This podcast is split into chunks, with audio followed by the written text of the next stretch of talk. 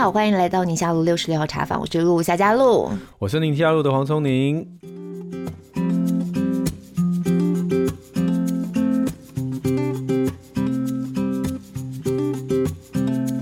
哇，时间过得很快哦！今天大家听到这集是我们三月份的第一集播出、嗯、哦。Yeah, 不过秀一下的感觉起来，就是好像才刚过完年，一下就来到三月份的感觉，这样。那是你现在的感觉，对，因为我们确实才刚录音的时候是刚过完年，不要把现在的情绪带到三月以后。我跟你讲，我今天早上开车的时候一直在想说，这中间这么大的一个那个时间上面的落差，我要怎么样让大家听的时候感觉起来不会这么突兀？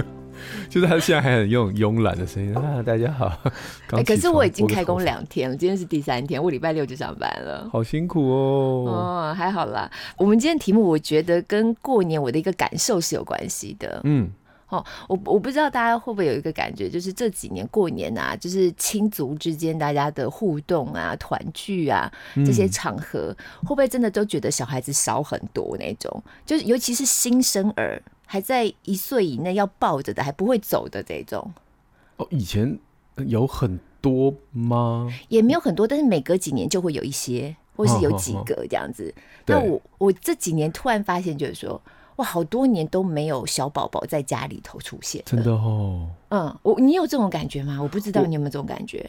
我，我还好哎、欸。你还好？嗯。哦，因为因为我们就是我刚刚我之前有提到，我们这我这边就是爸爸这边的家族这个人本来就不多，别说了，对，生的真的很少。可是另外一边生，就是还是一直生生不息有新的这样子。哦，那还不错。我我这边我真的这几年就感受到，就是说好像一批的孩子长到了一定的年纪，就是没有下一批的小孩出现，没有没有这种小宝宝出现。然后今年我有看到我们家有小宝宝这样，我就觉得，所以才那种感觉特别明显。就是哇哦，我好多年家里头没有小宝宝，今年有个小宝宝那种。然后有每次聚餐，就是带十二双眼睛看着他，就 哇，那个宝宝。因为其他的长大都不可爱了，就是那种小小的嫩婴那种才可爱。宝宝、啊、的童年都是眼睛这样。就觉得突然有那个感觉，而且你知道吗？这个家里头生了这个小宝宝的那个爸爸呀，哈、嗯，也不是年轻人，他是我的一个大哥哥，他已经五十几岁了。哇，嗯，那是他的第一个孩子，这样。哦，我只比较好奇，大嫂也是五十几了吗？没有没有，大嫂该不会是林志玲？大嫂大概大哥除以二之类的吧。所以、哦、今年最好玩的新闻是。因为志玲姐姐、这个，你有过年期间吗？对对对对，然后所有人都说人家四十七岁，你可以再生一个啊！你有被人家讲过吗？没有啦，我们家已经生了三个，很能没有人敢再跟你讲了。对对，跨到四十七岁还可以跟人家说再生一个啊，这样。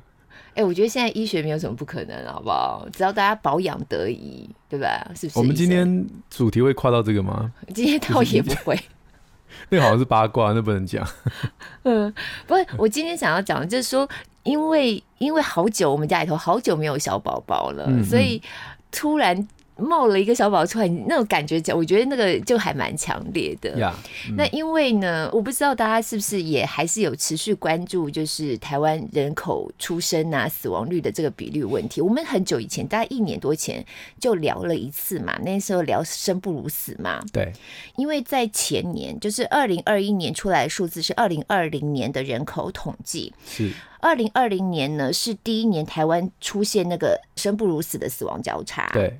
对，那当时差距的这个人口数呢，就是出生比死亡少了七千九百多人。嗯哼，好，那到今年二零二二年去统计上一个年度二零二一的时候呢，嗯、我觉得我看到那个数字还是又惊讶了，就吓了很大一跳的感觉。嗯嗯嗯，因为一样还是生不如死，可是呢，嗯、那个落差非常大。断崖吗？对，就是死亡比出生多出了将近三万。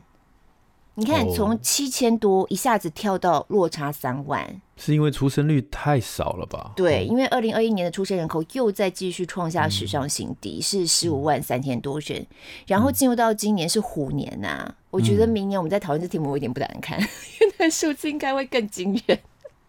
哦哦哦，大家不喜欢生虎年宝宝嘛？真的、哦，虎年在对啊，虎年在传统上面有很多禁忌啊，例如说什么，我记得以前讲说结婚也不能属虎的不能去啊，什么人人家新生宝宝要去探访的属虎的也不能去啊，什么反正就有很多各式各样的禁忌，就在传统上这样子，所以虎年大家就生育率就在十二生肖里头就是特别低的一年。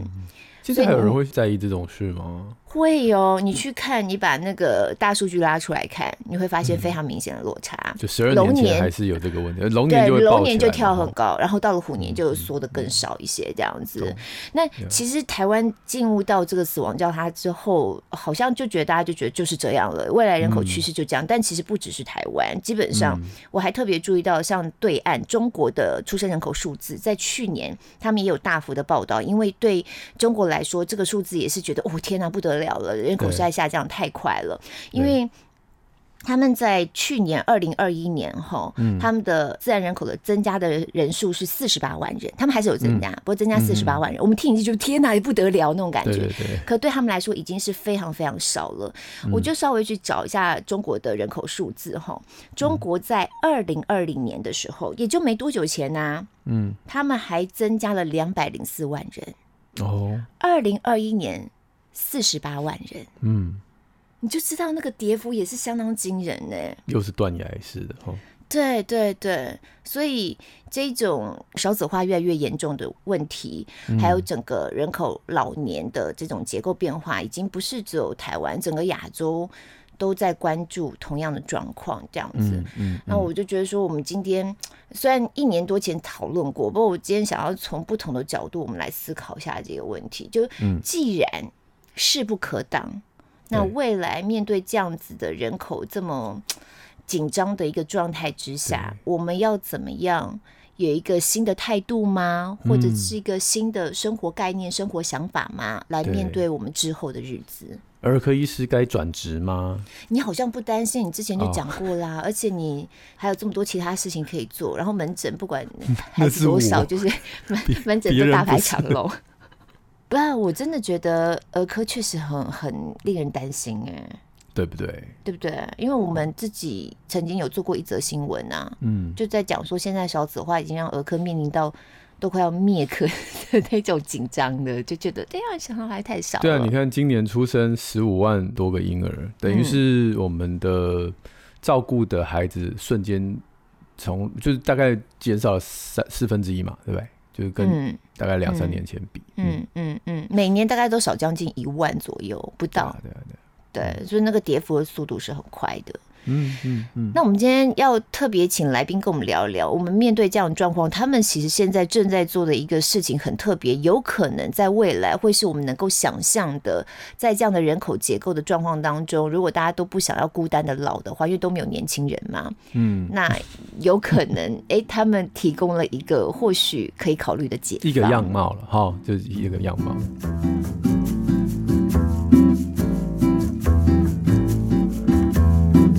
邀请的是酒楼创办人潘信荣潘，哎，我们应该叫什么潘潘潘老板潘潘老板。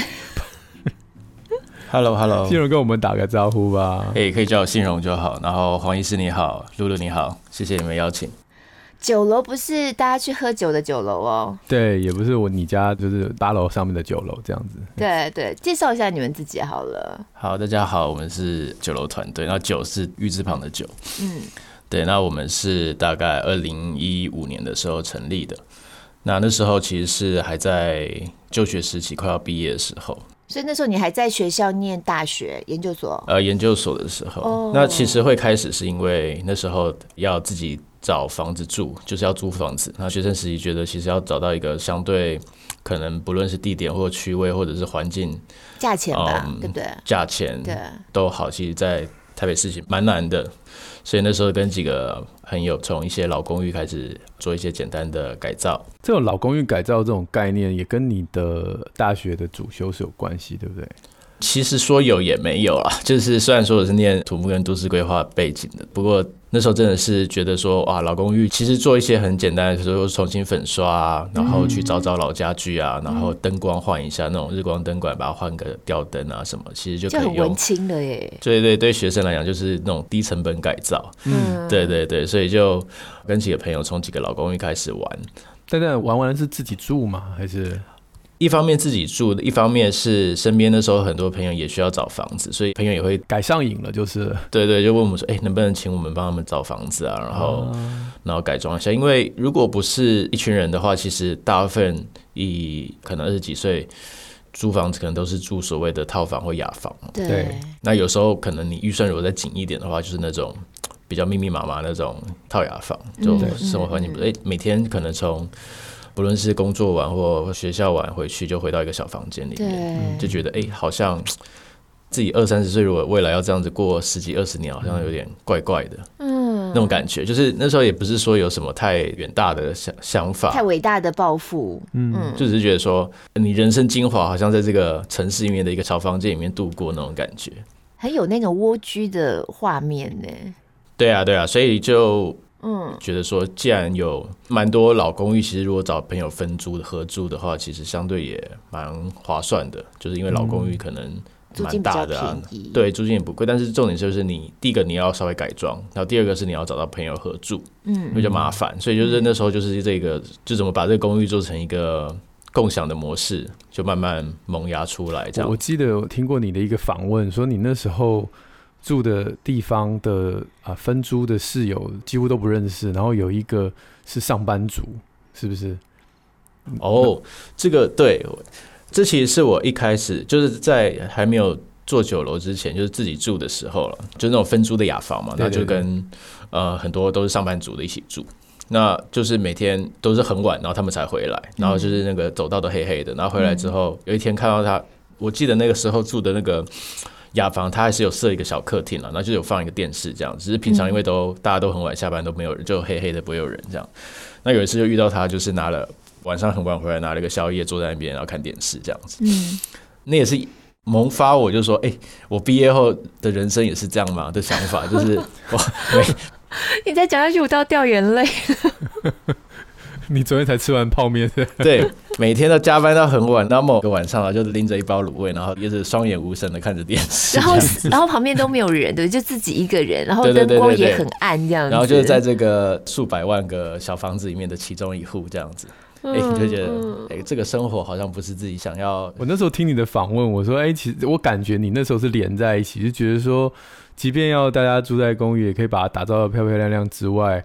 彼此之间能够有点交流嘛？你那时候是这样想。嗯、那我听到你访问到这段，我就想说，那你应该去破冰啊，可以去破冰。大哥辛苦了，对不对？来个 桌游去玩一下，聊一下这样子。的确，我那时候就跟他聊天一下，但是因为就是那时候也哦话不投机半句多了。对啊，也是话话不投就一个上班族嘛，因为那时候还是学生，就也话不投机这样子。但是就是可以感受一下，就觉得、嗯、哦，这这个城市是不是可能？数十万人都是过着类似这样的生活，这样子。嗯嗯嗯。所以后来你这个开始这样的，不止环境上面打造的比较光鲜亮丽，呃，比较舒服之外，你好像也开始对于就是共居的这个环境的人，可以人之间的互动。对对对，好像当个媒婆这样子，就哎、欸，至少来的人的背景啊、兴趣差不多这样子。对对对，我觉得那时候其实是参考那时候还算蛮新的概念，就是 co-working space，但也是那时候慢慢共享空间，对，共享办公室。其实我就在想，所以其实这个 co-living 这个概念，我就是从 co-working 延伸出来，就是我在想说，如果大家都可以去共享办公室，大家自由工作者也好，或者说他可以用一些共用空间去做交流的话，诶。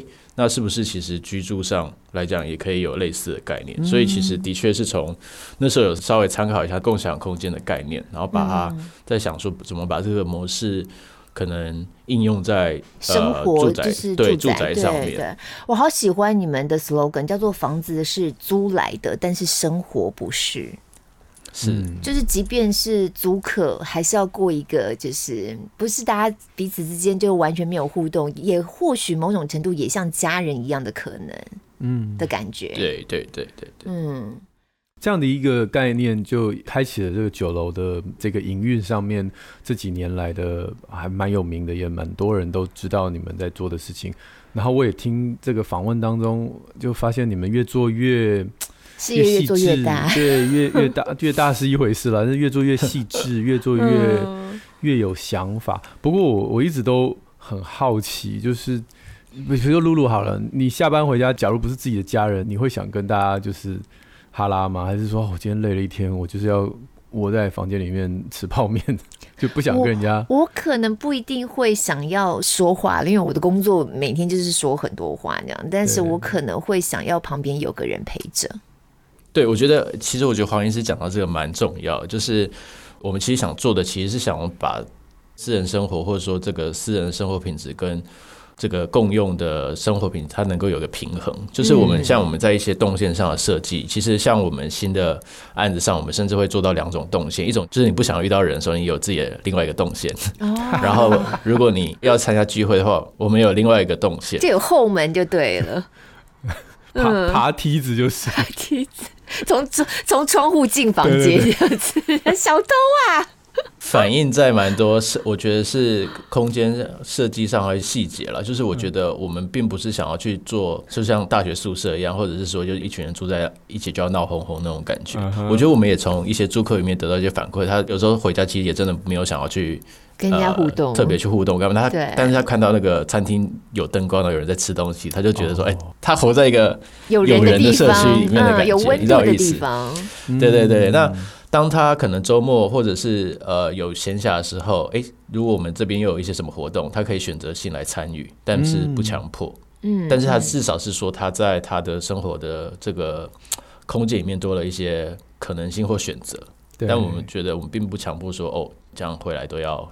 怎么样打打闹闹？其实也不，其实我们大部分就以数据上来讲，大部分租客也不是这样子。嗯，所 以你们原来的规划会吸引到的租客，我在想象就是北漂的年轻人，就是到都市，尤其现在主要还是在台北市嘛，哈。对，我们台北，但是我们其实台北本地人也蛮多的。哦，对 对对。但主要就是年轻人，不想跟爸妈住的那一群。对啊，因为我们相对给的租约也相对弹性，我们最短一个月，所以其实蛮多他。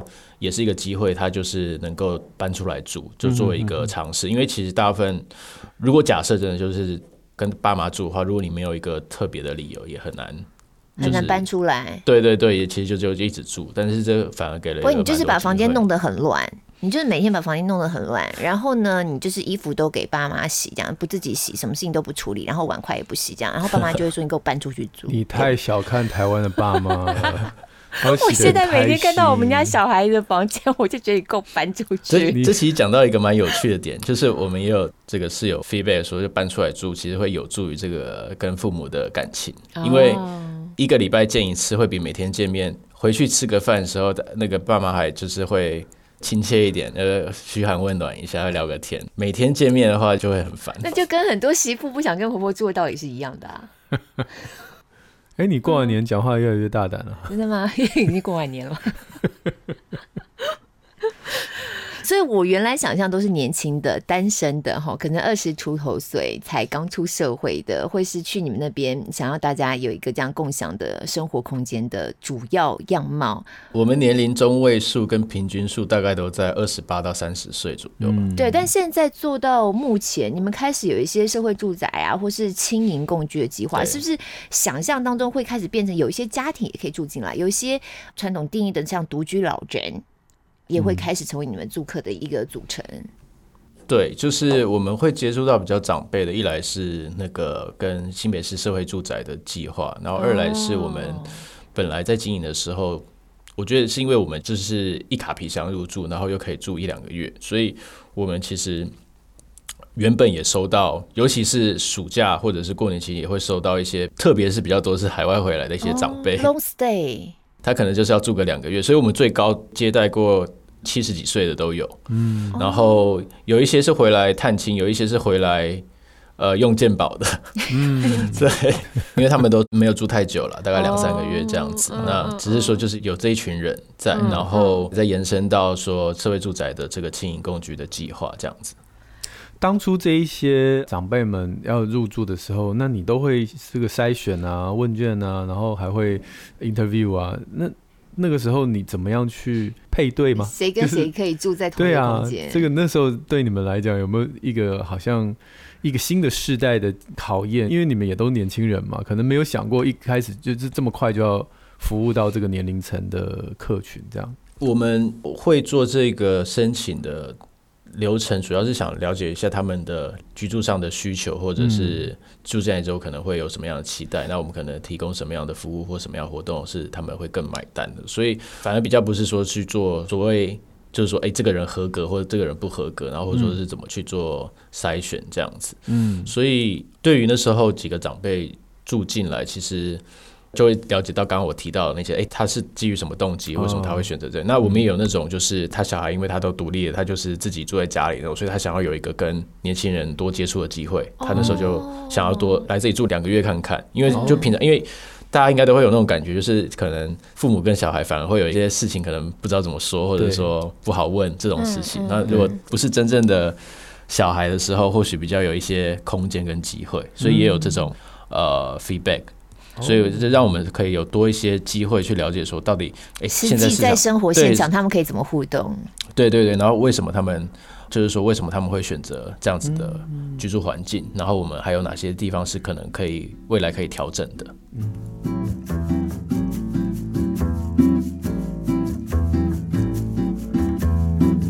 哎，那我很想知道，到底实际上他们互动的，就你们的观察有什么可以？特别跟我们分享好玩的吗？或是还是会有很多摩擦吗？还是彼此不习惯吗？因为年龄层如果跨度这么大的话，呃，酒楼空间来讲的话，其实互动上不会到太多。比如说，顶多就是一起吃吃饭，哦、就是就一起吃饭，这个是比较会发生的。嗯、那其他的话，我们在社会住宅部分来讲的话，比较是透过，因为社会住宅它有一些规定，因为它是透过所谓种子换宿的。特殊方案住进去的，所以他们其实，在住进去都已经要去做一些社区的活动跟企划，比如说，连长辈也要执行活动企划，啊。呃，长辈也要，就是像我们有长辈，他可能过去是英文老师退休的，嗯，他的提案就是在社区可能做一些英文的教学的时数，哦，等于说呢，在社会住宅里面，其实是用一些交换的时数去换这个。住宿的机会，因为社会住宅都要抽签嘛。对。那透过这个比较特殊的计划，就是等于说他提计划书，嗯，那他住进来就不用抽签。嗯嗯。对，所以在社会住宅里面，他其实是都被某程度上来讲，都是被不论是市府或者是我们这边在一开始计划设定的时候，有设定一些大方向。哎、欸，我觉得这对老年生活蛮好的，就是逼着大家还是得要出来多走动，然后多跟人互动。呀，Yeah. 对，这是一种。你要说他这个推力，就是说让你真的有一个理由，或者说有个原因，你真的要做这些事情。嗯、对对对。不过这个在执行上真的要谈，也会有很多细节可以谈。就是说，可能执行的状况啊，或者是说，因为你也知道，大家都写过计划书，对写计划书跟实际执行一定会有很多不一样的地方。嗯嗯。那你要这边修修改改也好，或者是说。这件事情在真正落实上来讲，还是有蛮多挑战了。嗯嗯嗯。那在这样的一个过程的现场，因为我们现在已经有开始执行的案子嘛，对不对？有，我们执行其实第三年了，就是前面两年在三峡，然后去年开始在新店的社会住宅都有这样的计划。新店央北这边哦，可以给我们一个样貌吗？就是他们的这个共居的年龄大概是怎么样的光谱？了解，呃，以长辈来讲就是六十岁，嗯，然后年轻人的部分的话，我记得比较没有什么限制，但是多数是以学生以及刚毕业的呃为主，因为这个部分回应到刚刚说，这个我们都需要每个月用一些社区时数，还要去换，所以其实。对于太忙碌的上班族来讲，就不是那么适合哦，因为他需要蛮多时间再去办一些活动，然后也在市府计划里面办活动，都要再去写报告书这些的。嗯嗯，办完还写报告书是很辛苦，还 住在那里面。对对对，就是一定是需要一些定期的检核啊，然后 review 这些活动，哎，有没有什么要调整的地方？所以也需要花一些时间去做报告书。所以大部分以年轻人来讲，以学生比较多，或者是刚毕业的，或者说他是非典型的。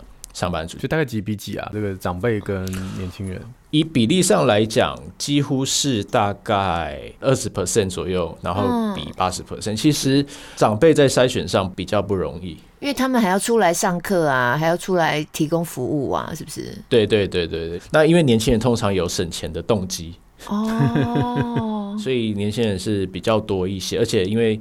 就是说，在住房的选择上来讲，我以一个大环，就是以台湾的 general 来讲，就是大部分长辈过去可能有房产的这样子，嗯嗯，他们只是来体验一下。对对对，就是说，尤其像轻盈工具，它对于有些人来讲，它比较是以体验，所以我们在筛选的过程里面，可能会看他可能过去是有那种社区大学的经验，当志工的经验，或甚至是当过红爸红妈这种经验，哦、他喜欢跟人家交流的这种特质的长辈了、哦，才比较会对。因为我我觉得以目前大家的那个传统观念来说，你要教现在老人家去跟人家轻盈工具，对他们来说其实也是很困难的一件事情。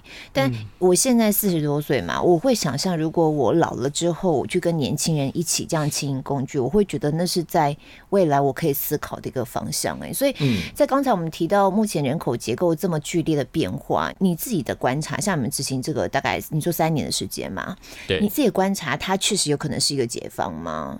就是未来可能老年人很多，然后又都独居，因为都没有小孩照顾，或者是这种彼此之间要怎么样？我觉得一定是哎、欸，嗯，对，我觉得这个事是所谓说。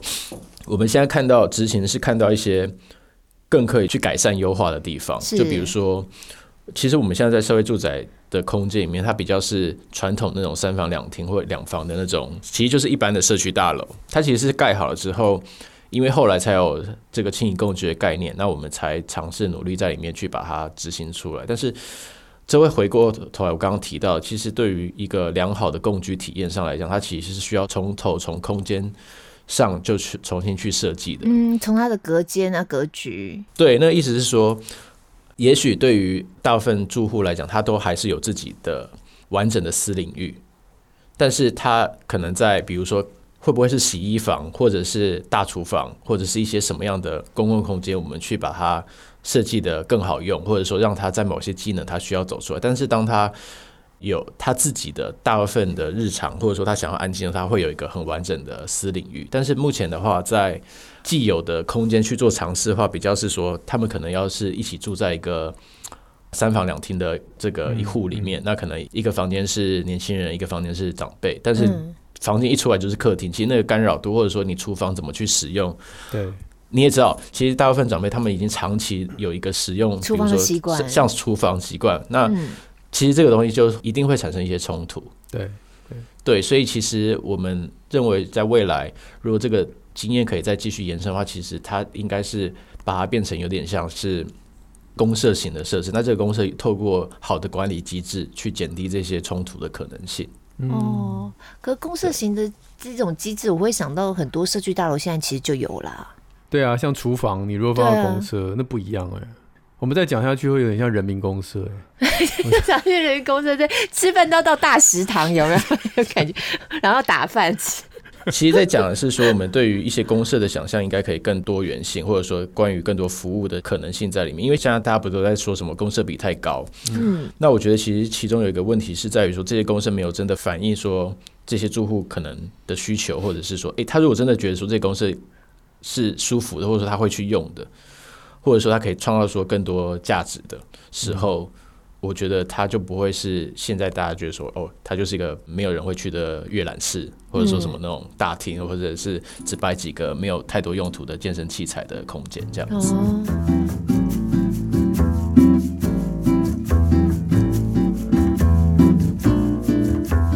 在做这个计划的时候，会参考一些国外的案例啊，因为我其实偶尔都会看到一些报道，在国外他们怎么执行，像日本就有蛮多像这样子这种轻盈共居的公寓啊，然后那个照片拍起来哇，超祥和的这样，还有北欧好像也有一些，对啊对啊，我们也会也也几乎在这几年间，就是不论是参访过或者是研究过。蛮多数现在国外的案例，可是要拿来到台湾能够落地，然后符合台湾人的习惯，符合台湾人的对于生活的想象，尤其这种，我觉得传统那种家庭的空间好像不大会喜欢跟人一起共享共居这样。对啊，我就你要怎么样让它落地化？对，就是这三年来到底你觉得他们的 feedback 反馈怎么样？嗯、就是这些长辈们的反馈或年轻人的流动率？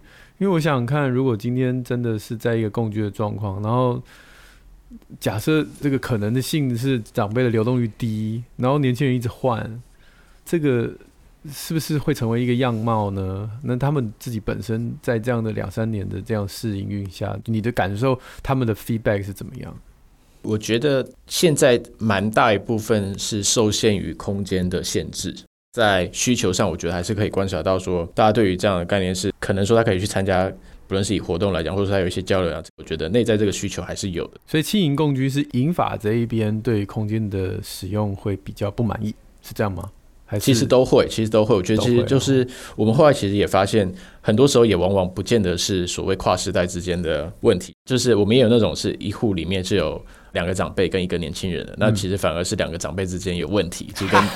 对，到头来其实都是所谓人与人之间生活习惯的问题，它不见得就是会套用在说这一定是世代问题，就是其实大家光是跟同辈、跟室友、跟所谓伴侣住，可能都会有很多问题，更何况是可能不同时代。所以有时候还是回到关于就是说空间如果要去共享的时候，嗯，在一些空间以及服务机制上如何去做配套。那这三年来这个流动率怎么样？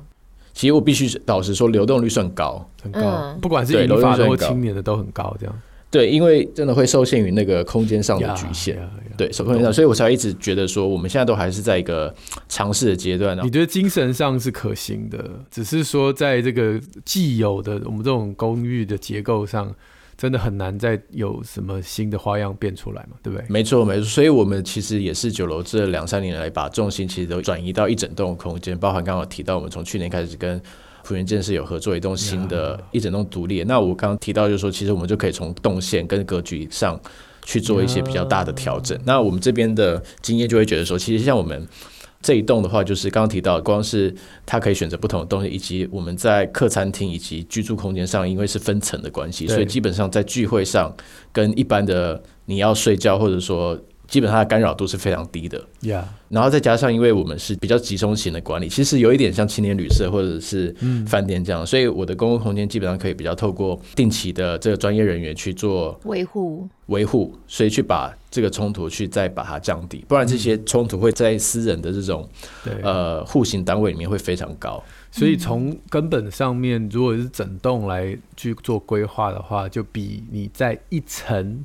里面，然后不同 就是不同家，对对对对，其实在不同的房间里，然后出来一到客厅，大家就看了就萎缩那种感觉。没错没错，其实这个是回应到就刚刚那个露露有提到，像我相信你们看了很多国外的案例也是，其实没有人拿一群人塞到一个 三房两厅的空间里面，他一定是从今天开始你们就是一家人喽的。对，这个这其实真的是很违反，错哎，很违反人性的。对对对，所以其实。但因为台湾目前的状况比较是说，因为现在不论是说从政府或地产商这边还没有，除了当然说地产商这边有蛮多可能是这种英法村的这种设计，可是听说很难，很现在还没有办法成一个气候哎，好多都没有办法真的经营起来，因为现在现阶段的这些老人家，他们对于住进像这样子的聚落啊，心里头还是基本上排斥。都会觉得好像我孩子不理我了，我没有人顾了，没，没有人养了，很可怜了，我才要去住在那里的感觉。对，这也是我们遇到大部分长辈他的反馈，就是说我们会知道说为什么他们根本不会想要去选择那样的社区，因为那个选择有点对于他们来讲，我觉得有个心理状态就是说你选择那个就是你最后一站的那种感觉。嗯，这是我自己的观察，就是我自己觉得说他们会想要维持一个自己还是一个正常状态。对，所以我觉得这件事情。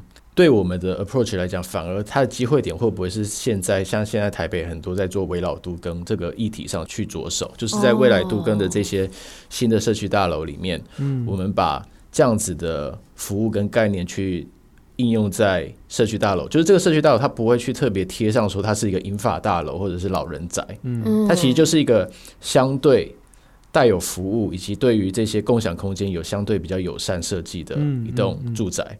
它可以服务的可以是长辈，它也可以是年轻人，这个我觉得不重要。就是你只要有好的空间和好的服务，你就可以吸引有需要的人来。对，就像你去一个好的饭店一样，那个些好的饭店对长辈来讲，他会是师傅；对年轻人，他也会是师傅。我觉得这像就你们自己在创业啊，或者是说在经营这个事业的角度，你们会切入像这样的角度来看。不过你现在是大概几岁左右的年纪？我今年满三十三，满三十三，其实也就是年轻人嘛，对不对？那你自己也会关心，你自己也会关心像现在这种人口结构的议题嘛？我在想，我意思你会去怎么想象到了你？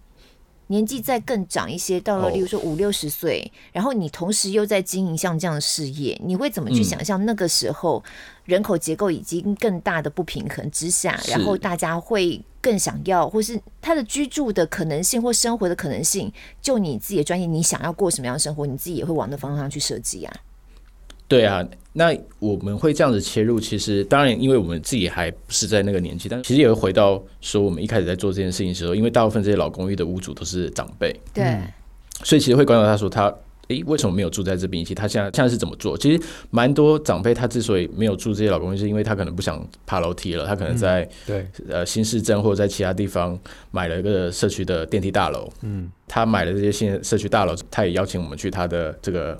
家去做，然后他就自己做一个那种八十几平，然后四房，然后因为小孩都在国外，然后他就一个人住一个四房。因为对他来讲，他还是会想要住大的，然后会有一种感觉，好像逢年虽然说可能儿女一年只会回来一次，逢年过节回来那他就要有一个，对他就是要有一个房间，但是其实平常平常他就是一个人住一个。那我觉得这不是少数，对。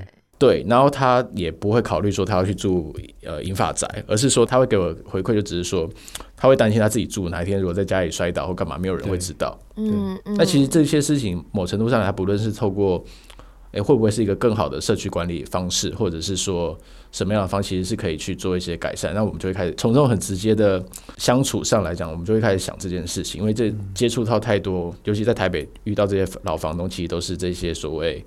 退休族这一辈的，嗯、所以会看到很多他们情况，然后也有很多是，如果对于经济条件中等这种，通常是说他买了新房子之后，他要用旧的房子收房租去付他新房子的贷款，对这种，所以在这个过程里面会沟通到很多这些细节，甚至他们财务上的规划跟想象。嗯，我觉得这些都好实际哦。对，那自己的话当然是观察是自己的，像爷爷奶奶他们的居住环境，我就觉得。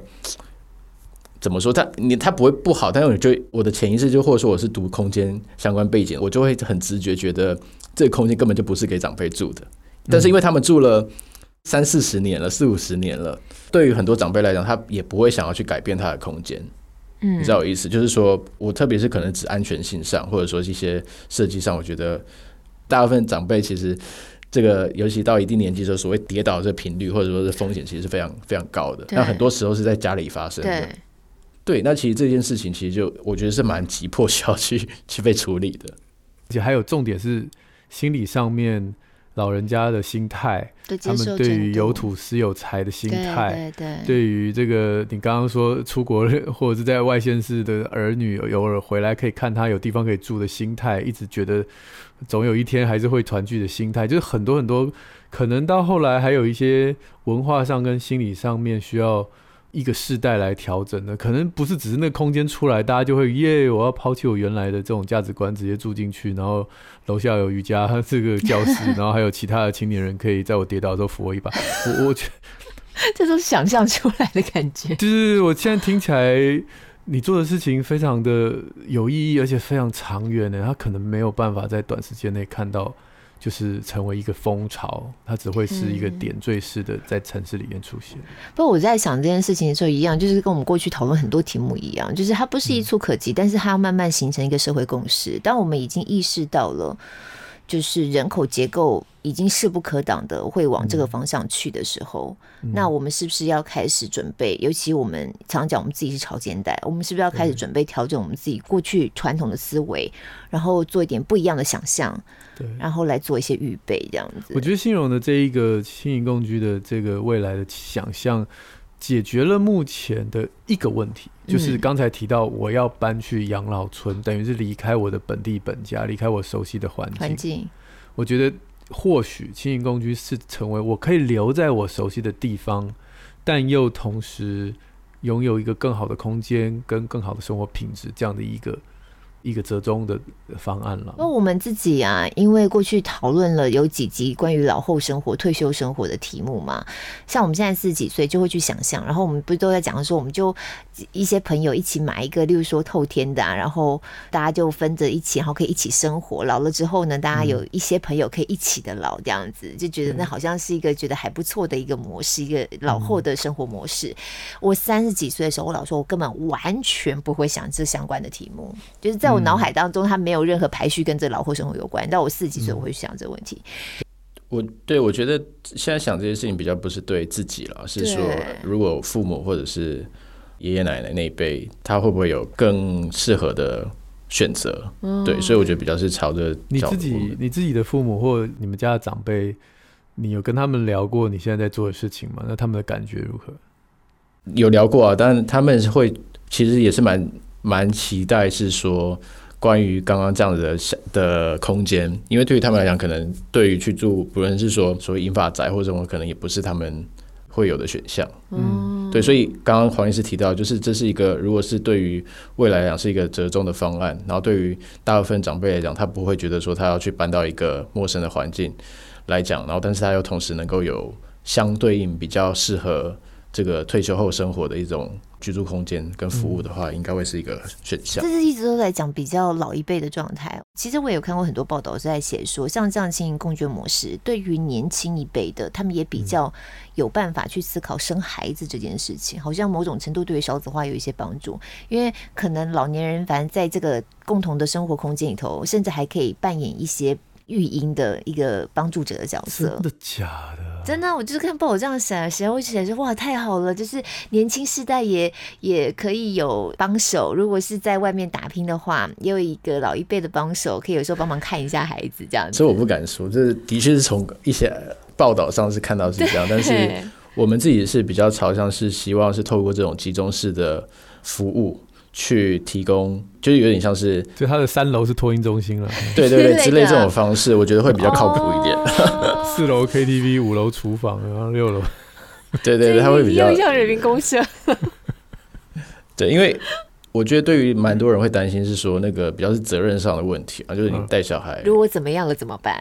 对对对，我觉得他还是有这种责任上的问题。不过之前也是有曾经推过一段时间，说社区的长辈可以去考那个保姆保姆执照执照嘛，嗯，是，然后他们就可以就是真的是以雇佣关系的去照顾社区的小小孩嘛。那其实如果都住同一栋的话，这样的关系就更紧密了。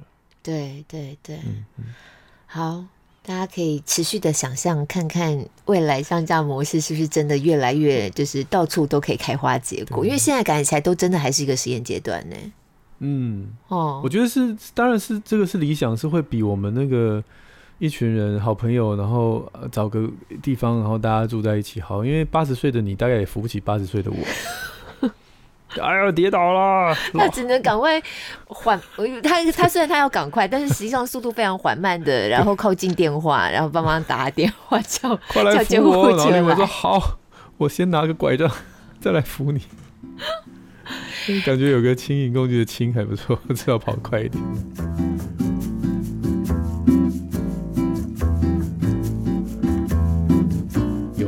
生哦，是五十几岁就搬到养老村哦。哦，他知道他老了，他不会去，所以他不如先把自己的房子都卖了，然后就住进养老村，他继续上班呢、啊。他有点强迫自己，就养老村就是他的家，他要从现在开始就认定那是我的家，对，因为他知道他老了不会去啊，所以他老了一定不会。对对对对对。但是很少人会这样嘛，因为养老院超远啊，嗯、就很远嘛，所以上班都没有什么大众捷运，都是都是。他已经超前部署到这种程度了。那这就是我们的困境，就是等到我们必须要去养老村的时候，我们要离开自己家，我们的心里百般不愿意啊。所以你每次一聊这件事情，长辈就是说我才不要。嗯，而且会有很多负面的情绪就会上来了。对对对对对对对对。可是如果今天是信荣给他们的这样的一个。一个概念就是你没有要搬很远哦，你就搬到对面而已，或就是你这一栋，哎，嗯，只是你要暂时，因为你要改建嘛，所以可能要稍微哈移动一下，但是之后就搬回来喽，嗯、那就在这儿，嗯、就在你这栋，嗯，那当然你不能太病嘛，就是养老村当然好处是它已经 随着疾病的严重度有不同的照顾，把医护照顾的需要也考量进去了。但是在我觉得轻型工具，但没有办法说做到这个程度。对对对对对，太需要被照顾的老人可能也没办法。可是对对，至少那是在那之前，这是他家，而且他不用因为为了要爬楼梯然后搬家。对，但在初老的那个阶段，初老或是中老的那个阶段，还没那么老老的阶段。他有一个可以相对的，即便在未来可能他自己没有孩子，或是孩子不在身边，还是有一些社群一起生活的人，可以有一些互动、人际上面的连接关系，这样子。还主要是钱了，钱就是你你今天你谁会有这种假设不是超级有钱的话，谁会像我们那位长辈，他五十几岁把自己房子卖，然后这辈子就住养老村？不会啊，你一定想扒着房子不放。真的。那如果这个房产就是你的？的一部分了，当然我是一部分了。嗯，你会考虑像刚才那个信荣在讲的那个案例啊，一个老人家，然后就扒着八十几平的房子，然后四个房间这样子。假设是那样的话，你会想说把我多的房间租出去给其他年轻的家庭吗？你知道在国外，对啊，你啊，就是在国外有很多的轻型共居都从这样开始的。对啊，我我会很喜欢啊，可是我觉得反而是女主人不会要吧？对。对不对？嗯，家对于女主人来讲有一个有一个领域性的感觉，对对。所以我我觉得这个应该是你来回答，你会吗？是吧？我这样问你的时候，其实我就在问自己了，因为我没有答案，我觉得好难哦。今天的这一集节目啊，我刚好有看到一本书，我觉得很有意思。他就是嗯，日本人的那个一个艺人，他其实是一个艺人，而且他不是文字，他是漫画，叫做《房东阿妈与我》。嗯，那这个艺人呢，他就是因缘际会去租到一个八十几岁老太太的家，他有点像是上下两层，然后一人有一层这样子。嗯，那他住到那边去之后呢，很妙的，这个老太太哦，就是二战时期出生的，那他就很有那种比较传统的优雅的过生活的模式，他就会用他过生活的模式带着这个三十几岁的这个艺人。然后常常去关心他，可是又是日式的关心，嗯、日式老人家的关心，嗯、就是很有礼貌，但又不会太过的介入到你的生活。开始他们形成了一种非常微妙的互动，嗯，然后他就说他的这个阿嬷呢，房东阿嬷都会很优雅的问安哦，然后动作都非常慢，然后不会用手机，不会用电脑，嗯、可是呢，假日会看到他会哎邀请他一起去赏花。或是发现下雨会打电话提醒他，哎，下雨了哟。下班如果说碰到的话，就说啊，你辛苦了这样子，回来了吗？辛苦了这样。可是他们其实是住楼上楼下，虽然在同一栋里面。嗯，嗯，他就把这些过程后来用漫画的方式画下来之后呢，然后就在日本的某一个媒体上面连载，结果。就有非常大的回响，因为在日本这个社会，其实很多独居老人嘛，嗯、那也有很多年轻人一样有高房价的问题，所以他们在东京一个市中心，像这样子的生活模式，就引起了很多讨论跟回响。后来他就把这些漫画、哦、连载漫画就集结起来出书，然后还不是只有这一本，后来还出了好几本，叫做《房东阿玛与我》。嗯、我觉得看他的那种生活的样态。有点意思，然后能够稍微想象一下，有没有可能在台湾也出现像这样的生活模式，或者等到以后我们年纪大了，那我们的房子有多的空间出来，你有没有可能用像这样的生活模式跟比较年轻的租客相处？我不知道，我觉得有点意思。你是期待有这样的人在你楼下吧？我晓得。我觉得还蛮好玩的，不过这本书我是买电子版、电子书版本，但我觉得大家如果有兴趣翻的话，应该要翻实体书，因为它毕竟是漫画。我觉得用电子书来看漫画比较吃力一点。对，嗯，我像刚才这个新荣在讲的时候，我就在想说，那我等我老了，我要扮演什么角色？嗯，就像你刚刚讲这本书《房东阿嬷》，那你老了，你要变成这个优雅的房东阿嬷，对，对不对？嗯。就是如果我们还是尖酸刻薄啊，尖酸刻薄，看什么都不顺眼，看什么都不顺眼啊！谁要提醒你这个赏花？谁要提醒你辛苦了？对，所以可能我想，这又是另外一个，就是如果我们希望我们能优雅的老去，我们先把自己变成一个优雅的人。嗯嗯嗯，哦，对，这需要长时间的自我对话。所以你看，我们现在四十几岁就开始要给自己这样的心理建设了。对对对，这样轻盈工具才有人要搬进来。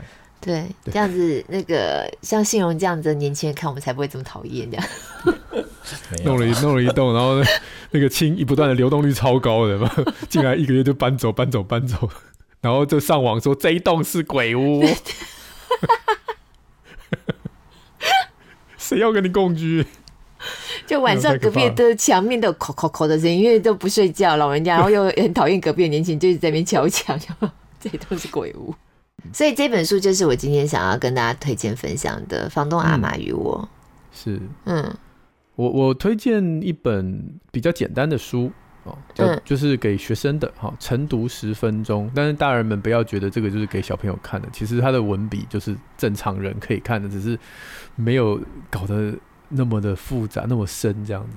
嗯，晨读十分钟都是亲子天下的作者或者是找专家来挑选，还有好几本。对对对对，同一个主题。那我今天要推的这一本叫做《未来世界我改变》，是蓝伟莹老师挑的文章。这样，那其中为什么挑这一本《未来世界我改变》？就是因为主题就是在讲未来的世界，包括刚才提到的少子化、老年社会、高龄社会，然后当长寿变成日常的时候。啊，等等等等，因为这本书刚好我们家有，它就是把真的专栏的相关题目的专栏的文章，把它集结起来，变成比较主题式的。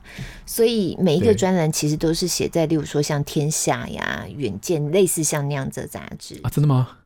这不是给学生的书吗？我觉得还好啊。它这个是素养的养成的这种专门为养成素养特别设计的书。对对对，那这本刚好里面都在讲未来世界可能出现的社会结构的变化，所以少子化呀、老年人口的比例呀这种都在这个里面。我觉得这本书非常好，其实不要说小孩看，嗯、大人看也会很有收获。对对对对对对，嗯嗯，我要讲就是大人其实也应该看。对对对对对，嗯、这本因为刚好我们家有。好的，晨读十分钟，未来世界我改变。对对。哎，那像我们一般在节目尾端的时候，都会看有什么有要介绍的书啊，或是好玩好看的影集啊、电影什么都可以。你你自己有想要跟我们介绍的吗？推荐的？哦，有啊，就是如果是扣连到今天的主题的话，想要跟大家分享一个是书名叫《社区设计的时代》。嗯，社区设计，它其实是一系列第二本了，啊。它的作者是一个日本的设计师，叫山崎亮。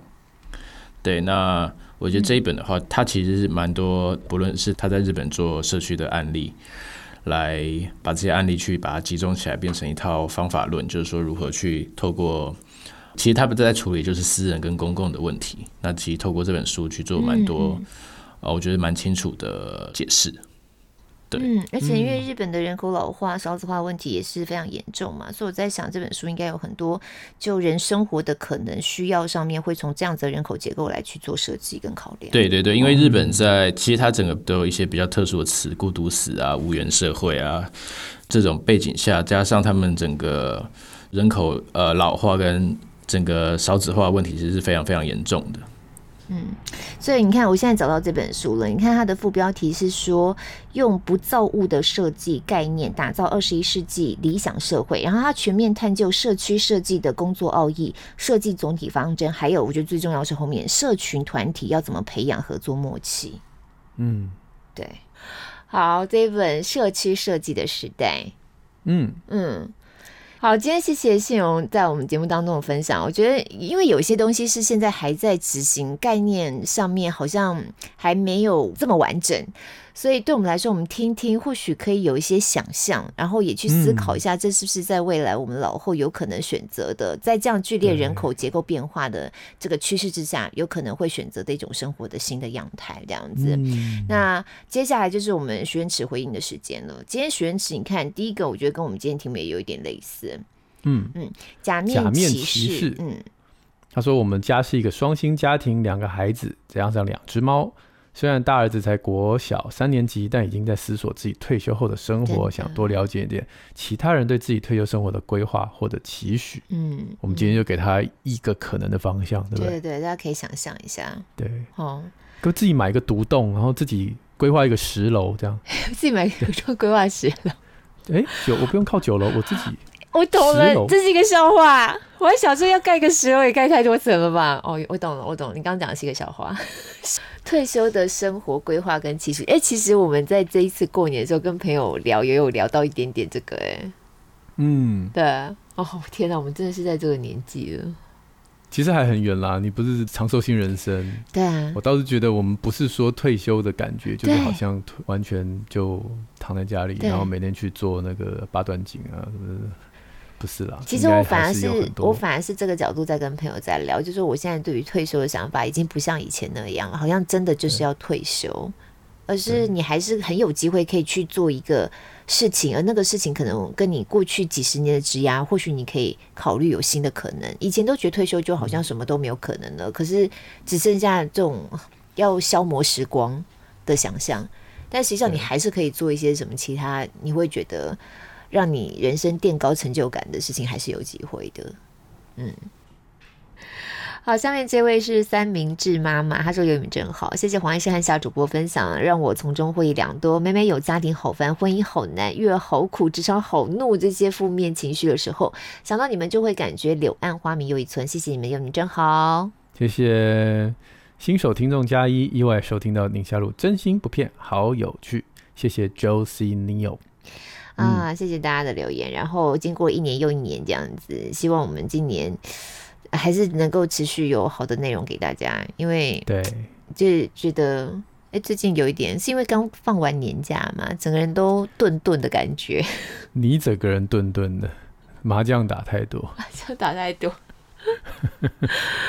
好了，我也顿顿的，我是那个 Netflix 看太多。好，那我们今天推荐的书，还有包含刚刚信荣推荐的这个社区设计的时代，嗯、我们都会帮大家整理好，放在我们的节目资讯当中。而且信荣，你们是不是酒楼自己也有一个 podcast 啊？诶、欸，没有，那之前有玩玩，但是没有实际在运作。对对对，哦，好好，不然就让你来那个工商服务一下。欢迎大家可以来玩玩或参观一下。对。哦，是可以去参观的。啊，当然当然，对，大家可以上九楼的网站，我觉得他的网站做的很有质感，嗯，然后你看一下，你就知道他们在做什么。对对对，非常有意思的一个、嗯、一个生活空间。对，谢谢。好，那今天谢谢。那我们也祝福新荣继续圆梦，继续圆梦。嗯，对，感觉还有很长的路要走。对对对，隔个几年来看就会发现，哦，你们又做一些什么新的尝试了。谢谢谢谢，好，谢谢，嗯，谢谢露露。好，那大家如果今天是用 Apple Podcast 听或者是 Spotify 的话，都可以帮我们五星赞一下。我们的许愿池也是持续开放当中。那我们星期六就空中再会喽，拜拜拜拜。